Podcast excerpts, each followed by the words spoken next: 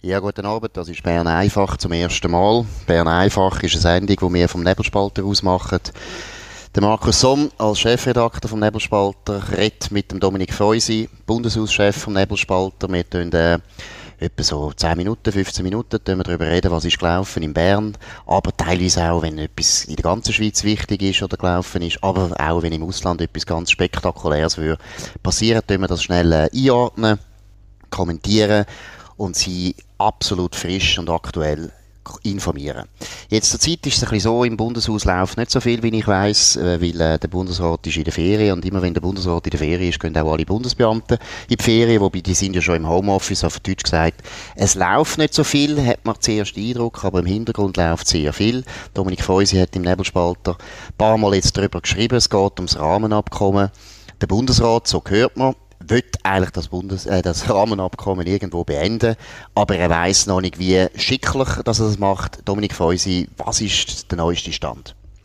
Ja, wir wissen, dass nächsten Mittwoch eine Diskussion angesagt ist und dort geht es darum, wie man echt das Rahmenabkommen beenden kann und ähm, es ist noch nicht ganz sicher, was für Anträge auf dem Tisch sind. Man kann davon ausgehen, dass der Europaausschuss, den Protokollauszug habe ich gehört, ähm, ist eigentlich zum Schluss gekommen, das Rahmenabkommen ist nicht gut. Es ist unwahrscheinlich, dass man noch ein Zugeständnis überkommt. Es gibt aber gleichzeitig die, die auf ein letzte Zugeständnis hoffen, wenn der Bundesrat dann irgendwann Ende April auf Brüssel reisen wird, vermutlich der Herr Parmelin zusammen mit dem Herrn Gassis und nächsten Mittwoch wird man das genauer diskutieren und festlegen, mit welcher Position man dort hingeht. Angenommen, man kommt jetzt wirklich zum Schluss, wir wollen es jetzt beenden. Im Bundesrat. Was mhm. sind die Optionen? Wird das einfach wirklich beerdigt und dann ist fertig und dann ist zwei Jahre Stillstand mit Brüssel oder was gibt es noch für andere Alternativen? Befürworter vom Abkommen wollen, dass möglichst viel von dem Abkommen irgendwie überleben tut. Äh, man hat das Stichwort gehört, sie wollen eine Zombifizierung äh, von dem Abkommen, dass es sozusagen tot ist und gleich nicht tot Das haben sie wirklich gesagt, also der Begriff ist eingeführt. Ist, Zombifizierung. Äh, ja, so unter vier Augen hört man das. Mhm. Und ähm, ich glaube nicht, dass das völlig so wird klappen. Man wird... Ähm, äh, man wird, glaube ich, schon, das Abkommen ist nicht gut, der Widerstand ist massiv von allen Ecken und Enden. Auf der anderen Seite glaube ich auch nicht, dass es der Bundesrat wagt, Tabula Rasa zu machen und wie du vorgeschlagen hast, zwei Jahre mal ein bisschen Pause einzulegen und vielleicht einmal darüber nachzudenken, was wirklich wir wollen, was wirklich unsere Position ist. Man wird da so einen Mittelweg machen. Man sucht dringend ein Mitbringsel. Ähm, äh, äh, Ignazio Gassis hat vorgeschlagen, das Freihandelsabkommen neu zu verhandeln, was ich mhm. für brandgefährlich Dümmste halte. Idee, ja. Dümmste genau. Idee jetzt, ja. Ist er aber äh, ist er blockiert worden von den anderen sechs offenbar mhm, am letzten. Mittwoch. Ja. Und jetzt steht er so im Raum, etwas mit den Kohäsionsmilliarden zu machen, ähm, das anzubieten, eine neue Kommission Kohäsionsmilliarde, oder auch sie zu verstetigen, will heißen, mhm. sie einfach immer wieder zu zahlen. Und beides bei, bei beidem macht man wieder den gleichen Fehler. Man tut in Brüssel etwas versprechen, wo man dann nicht sicher ist, ob man es halten kann. Ja, und vor allem tut man eine Konzession machen, ohne dass man etwas überkommt. Oder? Ich meine, ich finde jetzt gerade zum Beispiel Kohäsionsmilliarden, hätte ich nichts dagegen, wenn man das würde einsetzen als Bargaining-Chip, oder? Dass man würde EU sagen, schaut mal, eventuell könnten wir uns vorstellen, dass wir ein bisschen mehr zahlen an Kohäsion. Könnten wir uns vorstellen, aber dann müssen wir das und das und das und das uns erfüllen. Und sonst gibt es kein Geld.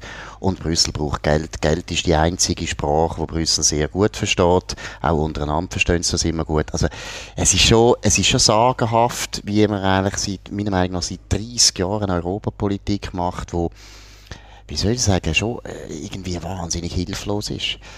Ja, das ist ein bisschen so. Äh, es gibt schon auch die Überlegung, äh, zum Beispiel äh, Aktualisierung vom technischen Abkommen über die technischen Handelshemmnisse, dann mit dem zu verknüpfen. Aber das ist alles sehr schwierig, weil ja das Parlament die Kohäsionsmilliarden nur zahlen will, wenn alle Diskriminierungen aufgehoben werden. Das ist so ins Gesetz hineingeschrieben worden vom Parlament. Das heißt, der Bundesrat tut da wieder Sachen eben versprechen, wo er dann gleichzeitig wieder eine Forderung muss verknüpfen an Brüssel und das Parlament muss das am Schluss absagen. Ist hoch diffizil. Mhm. Ich finde, wir haben jetzt über Jahre immer zu viel versprochen. Mhm. Wir haben am Anfang, du erinnerst dich, haben wir ja gesagt, die bilateralen machen wir jetzt und man hat Brüssel immer gesagt, ja, wir treten dann irgendwann bei, oder? Mhm. Und äh, so 2007, 2008, wo klar wurde, worden ist, dass wir eben nicht beitreten wollen, dann ist die EU gekommen und gesagt, ja, aber dann, wenn wir einen institutionellen Mechanismus, eben so eine mhm. Streitbeilegung und EuGH und das ganze mhm. Brimborium, wo wir heute müssen sagen ist halt der Hindernisgrund, dass wir überhaupt zustimmen können. Wobei ich muss sagen, oder, wenn wir jetzt mit einem anderen Land würden verhandeln dann hätten wir das Gestürm nie. Sondern es ist einfach das Problem, dass wir auf unserer Seite, und das sind ja die meisten Diplomaten, du kennst die auch, es ist jetzt nicht mehr so explizit wie früher, aber ich meine noch in den 90er Jahren sowieso, dann in den Nullerjahren, aber auch jetzt noch ist es eh da extrem europhil. Und die Diplomaten wollen einfach unbedingt näher ankommen an die EU. Die meisten sagen natürlich nicht mehr öffentlich, ja, ich bin für den EU-Beitritt, das sagt man nicht, das ist das große Tabu, aber eigentlich schaffen sie immer noch auf das hin. Und ich finde, oder, bei der EU gibt es ja die alte Vorstellung, wobei die ist ja, funktioniert ja eigentlich auch nicht mehr, die Vorstellung von, von dem, vom Velofahren. Dass die EU praktisch immer muss irgendwie ein neues Projekt haben, ein neues Integrationsprojekt muss auflegen, damit eben immer etwas in Bewegung ist, weil sonst geht das Velo um. Also man muss wie beim Velo trampen, muss man immer, immer trampen, trampen, trampen, trampen, damit man nicht umgeht, oder? Und mhm. ich glaube, dass sehr viele von unseren Diplomaten, sind ja die meisten mal ein bisschen länger in Brüssel gewesen, denn, denn they go native, das heißt, also sie sind praktisch nachher, fühlen sie sich wie Mitglieder von der EU, kennen das Prinzip sehr gut. Und die bilateralen Verträge und die bilateralen Verhandlungen sind doch genau das Gleiche. Kaum hat man jetzt das Rahmenabkommen wahrscheinlich beerdigt, wollen sie gerade wieder etwas Neues haben. Sie wollen immer verhandeln, verhandeln, verhandeln, weil sie immer das Gefühl haben, das bringt uns am Schluss eben gleich in 400 Jahren als Ziel. Wir müssen immer wieder ein bisschen verhandeln. Das ist sicher, das ist sicher so. Und es kommt noch dazu, ähm, der Franz Blankhardt, der berühmte Staatssekretär, hat ja mal gesagt, im EDA tut man gar nicht andere abweichende Meinungen anhören, sondern es geht zu wie im Heiratsinserat, Gleichgesinnter sucht Gleichgesinnte. Und das ist natürlich heute immer noch so. Oder ähm, was, glaube ich, am Ignazio Gassis fehlt, das sind ein paar Chefdiplomaten, die sich gegenseitig ähm, widersprechen und diskutieren und vielleicht genau. eben auch Alternativen ausfindig machen. Oder? Und, und auf der anderen... Ja. Und auf der anderen Seite muss man schon auch sagen, oder, was der EU fehlt, ist eine klare Strategie, wie sie mit Drittstaaten umgeht, die nicht mhm. beitreten wollen. Oder man hat uns den Ukraine-Mechanismus angeboten, mit dem Schiedsgericht, das dann gleich auf Luxemburg muss fragen. Das taugt halt weder für zum Beispiel das Vereinigte Königreich, noch für uns. Wir sind nicht ein Bittsteller wie die Ukraine und, und Moldawien und, und so. Und da glaube ich, müssen wir schon auch wieder mal in Brüssel sagen, es ist an euch auch zu überlegen, wie können wir den Kontinent, die Zusammenarbeit auf dem Kontinent organisieren, mhm. mit den Ländern, die mitmachen dort ist es kein Problem, aber auch mit Ländern, die halt jetzt zum Beispiel auf die Souveränität und auf die, ihre eigene Rechtsstruktur und Rechtsetzungskultur Wert legen. Ja, ich glaube, es ist auch die Lebenslüge, oder, wo sowohl in Brüssel wie in Bern und früher halt auch in London wichtig war, dass man mhm. eigentlich immer gemeint hat, es kann gar nicht sein, dass ein reiches westliches Land wie Norwegen, wie die Schweiz und jetzt neu England, dass die nicht irgendeine in die EU können. Die müssen in die EU. Das ist eigentlich wie ein Naturgesetz angeschaut worden. Und ich glaube, die Lebenslüge muss jetzt einfach einmal endlich aufgelöst werden, in Bern und in Brüssel. Und der Brexit hat ja eigentlich das gezeigt, dass einfach irgendeiner muss man der EU sagen, schaut, die Realität ist, wir wollen nie in die EU. Einfach nie. Ihr könnt es vergessen. Wir, gehen, wir werden nie ein Volksmehr haben oder ein Ständemehr für einen EU-Beitritt. Das kommt nicht in Frage. Arrangez-vous auf beiden Seiten. Und ich glaube, das ist immer noch das Problem, dass unsere Diplomaten der EU eben der bittere Wein nicht einschenken und immer wieder sagen, ja, nein, nein, nein, und das ist ganz schlimm. Und dann werden auch die Leute in der EU natürlich immer hässlich, weil sie immer das Gefühl haben, die Schweizer ziehen uns über den Tisch. Mhm. Darfst nicht vergessen aber, dass die Diplomaten und Befürworter, die es gibt für den, von dem Rahmenabkommen, eigentlich immer noch jetzt in dieser Woche bis zum nächsten Mittwoch alles werden daran setzen, mhm, um eine genau. Stimmung kreieren, mhm. dass der Bundesrat vielleicht gleich noch sagt, ja, wir paraffieren das Ding. Wir werden am Wochenende ganz sicher Gastbeiträge, Interview sehen von all diesen altbekannten mhm. Namen, die dafür sind, dass man das trotzdem noch macht. Und da sowohl der Widerstand, wo wir ja schon sehen, einmalig eigentlich in den letzten 30 ja. Jahren. Wir haben noch nie einen Widerstand gehabt, gleichzeitig von der SVP, Teile von der FDP, Teile von der CVP und von den ganzen sehr mächtigen Gewerkschaften gegen das Rahmenabkommen. Absolut. Eigentlich ist die Lage ja klar, und aber es ist noch, noch und neu noch Teile der Wirtschaft, oder? Und, und Teile der Wirtschaft. Und die Economy Suisse selber, gehöre ich aus der Economy Suisse, ist jetzt auch gespalten. Also, ja, das, Ist, äh, also das kann gar nicht sein, dass die das noch weiter machen können. Aber das EDA ist natürlich auch äh, ein, ein fremder Planet. Die Leute, das habe ich immer den Eindruck gehabt, die Leute, selbst wenn sie in Bern arbeiten, sind sie eigentlich mit dem Kopf irgendwo irgendwo in der fremden, weiten Welt draussen, sie verstehen eigentlich häufig das Land nicht mehr. Also ich finde, die Diplomaten haben schon schauig kein Gespür dafür, was eigentlich geht in der Schweiz und was die Bevölkerung denkt. Kein Gespür. Mich nimmt Wunder, denn, ob der Ignazio Cassis genug Gespür hat, um einen Entscheid zu fällen, der auch für sein politische Fortkommen nicht unwichtig sein wird. Absolut. Dann wir das Thema wechseln. Also ein Thema, das äh, letzte Woche natürlich sehr zu reden gegeben hat. Heute ist es jetzt auch wieder ein bisschen ruhiger geworden, dass der Christian Löwra, der ehemalige Parteichef von der SP, neu Postpräsident wird, auf Antrag von der Simonetta Sommaruga, auch SP. Da hat man natürlich von Parteienfilz und so weiter geredet und so fort.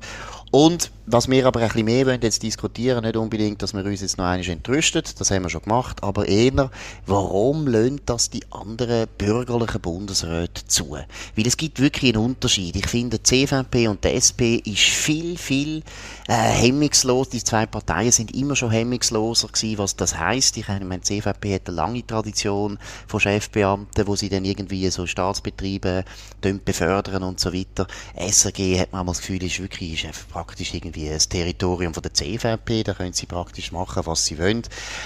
Die FDP und SVP machen das ein bisschen weniger. Aber warum tun jetzt die Bundesräte eben, die FDP und die SVP, ich sage es gerade, die haben sogar die Mehrheit im Bundesrat, wieso verhindern sie so etwas nicht? Das hat ein bisschen Tradition. Also, äh, mittlerweile weiß man es auch, wie es gelaufen ist. Es hat keine Opposition gegeben von niemandem im Bundesrat gegen die Personalie von Christian Löwra. Das ist verrückt. Mhm. Auch weil er einem, äh, einem offiziellen Anforderungsprofil nicht entspricht. Jetzt steht drin, Erfahrung in Führung von Grossunternehmen, ähm, äh, am besten mit internationalem Hintergrund, das sehe ich im Lebenslauf von Christian Löwer auch nicht, aber das mhm. hat keine Rolle gespielt und mhm. das macht man im Bundesrat eigentlich nicht. Die Frage ist dann einfach, wer hat den Mut, so eine Personalie anzubringen? Und du hast es richtig gesagt, der SP und die CVP macht halt das oft. Sie bringen ihre eigenen Leute in so äh, überhaupt äh, aufs Antragspapier und so. Und auf der anderen Seite habe ich jetzt schon ein paar Mal erlebt, oder? Äh, ein, ein Uli Maurer hat Sozialdemokraten, Gewerkschaften für höchste, wichtigste Positionen vorgeschlagen und, und ähm, ja, da frage ich mich auch ein bisschen, was der Hintergrund ist.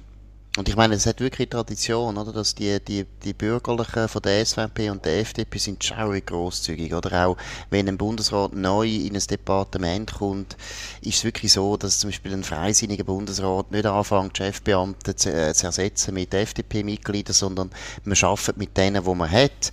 Bei der SP geht das viel, viel schneller. Sie tun zwar nicht gerade von Anfang an die Leute rausräumen, aber es läuft viel schneller. Und ich meine, sowohl beim Alain Berset wie bei der Simonetta Sommaruga haben wir jetzt Departement, wo praktisch alle Chefpositionen von Linken besetzt sind, entweder sogar also Sozialdemokraten oder dann vielleicht die Grünen, aber sicher keine Bürgerlichen mehr und die Bürgerlichen werden systematisch ausgedruckt, während zum Beispiel ich erinnere an Kasper Filiger. Kasper Filiger hat der wichtige Direktor von der Finanzverwaltung, das ist ja der wichtigste Beamte eigentlich gewesen früher. Jetzt gibt's noch gibt es noch andere Beamte, die auch noch wichtig geworden sind, aber das ist früher der wichtigste gewesen. Das sind immer Sozialdemokraten gewesen, noch vom Motto Stich her. Der eine war äh, der Siegenthaler gewesen, oder der, zuerst der Gigi, nachher der Siegenthaler. Er hat die immer sogar gefördert und befördert und so weiter. Das Gleiche gilt eben, wie du erwähnt hast, bei Uli Maurer. Ich meine, der Serge Geier, den ich sehr gut finde, also gut kenne und das finde ich einer der brillantesten Ökonomen, die wir überhaupt haben in dem Land. Also wirklich ein guter Typ, aber auch ein ehemaliger Trotzkist, was ich ja nicht gewesen bin, da muss ich ja betonen, aber ich kenne ihn aus dieser Zeit, ich kenne aus dieser Zeit wirklich ein guter Typ, nachher lang bei den Gewerkschaften, nachher äh, im SECO und jetzt eben, als ist jetzt pensioniert worden als Direktor von der Finanzverwaltung, der Uli Maurer hat den nie angetastet. Mhm. Hat es mit einer gewissen Geringschätzung von der Bundesverwaltung zu tun? Weil am Schluss des Tages ja, schadet sich die Bürgerlichen wahnsinnig selber. Die Verwaltung war einmal in freisinniger Hand gewesen, mit einer Minderheit von CVP-Leuten. Das erinnere ich mich noch so. Mitte 90er Jahre ist das durchaus noch ein so gewesen. Ähm, aber jetzt die hat das völlig gekehrt. Ja, man hat natürlich früher noch, wie soll ich sagen, finde es so interessant, mir hat das letzte jemand erzählt, der Solothurn sehr gut kennt. Und der Solothurn ist ja bis in die 50er Jahre wirklich völlig beherrscht worden von der FDP. Also die CVP hat gar nichts sagen kann und die SP auch nicht.